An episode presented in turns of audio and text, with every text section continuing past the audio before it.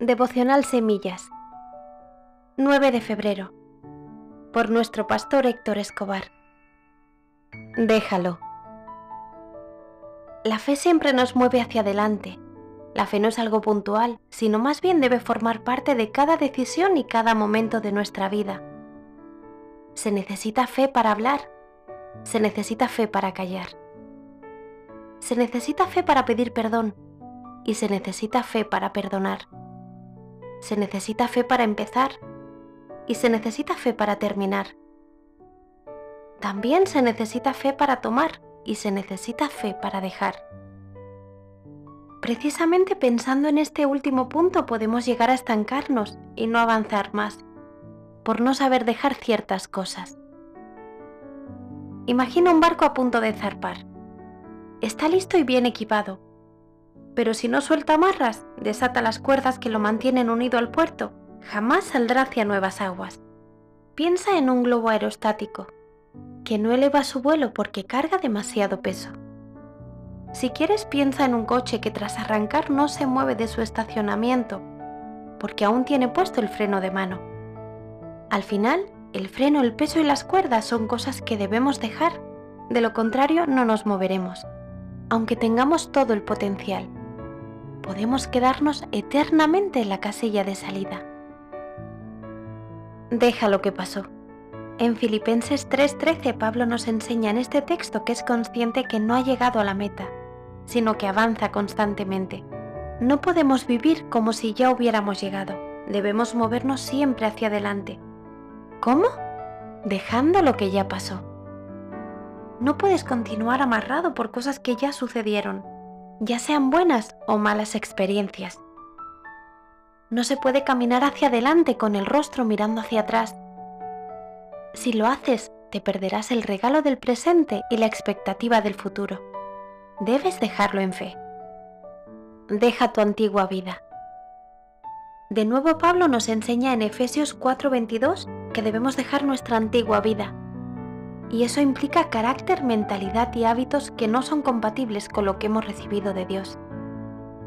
No puede ser que pasen los años y sigamos bregando con las mismas cosas. En el camino de la fe es fácil experimentar momentos donde lo perdemos todo. Y en esos momentos de incertidumbre la incredulidad nos lleva a volver al pasado, a lo que conocemos para sentirnos seguros.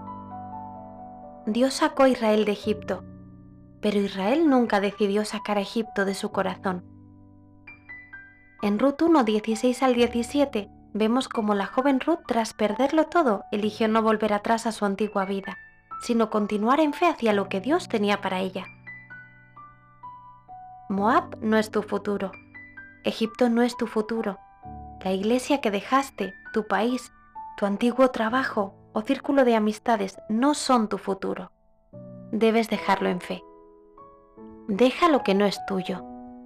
La última enseñanza la encontrarás en Éxodo 2 del 1 al 4. Vemos los primeros meses del nacimiento de Moisés y la fe de sus padres al dejar ir al niño. Algunas cosas importantes. A pesar de ser lo primero que hacían los judíos, poner nombre, sus padres no lo hicieron. El nombre marcaba al bebé y estaba relacionado con las circunstancias. Ellos decidieron que fuese Dios quien decidiese el destino del niño. Vieron algo de Dios en él y entendieron que ese niño no les pertenecía y dejaron al niño en manos de Dios. No lo abandonaron, cedieron el control. Cuando algo no es tuyo, no tienes ningún problema en dejarlo. Pero cuando consideras que te pertenece, la tendencia es a ejercer control. Algunos no avanzan porque no saben dejar el control a Dios sobre su dinero, bienes materiales, esposo o esposa, hijos, llamado, dones, talento. La incredulidad te lleva a no querer soltar por miedo a que se hunda, pero la fe te asegura que no se ahoga lo que entregas en manos de Dios. Aquello que en fe depositas en el río, lo recuperas en el palacio. Deja lo pasado, deja tu vida antigua y deja lo que no es tuyo se necesita fe, pero es la única manera de avanzar viendo milagros. Te aconsejo volver a escuchar este mensaje en el canal de YouTube del Sembrador. Lee todos estos textos con calma y responde estas preguntas durante los próximos tres días. 1. Martes. Filipenses 3:13.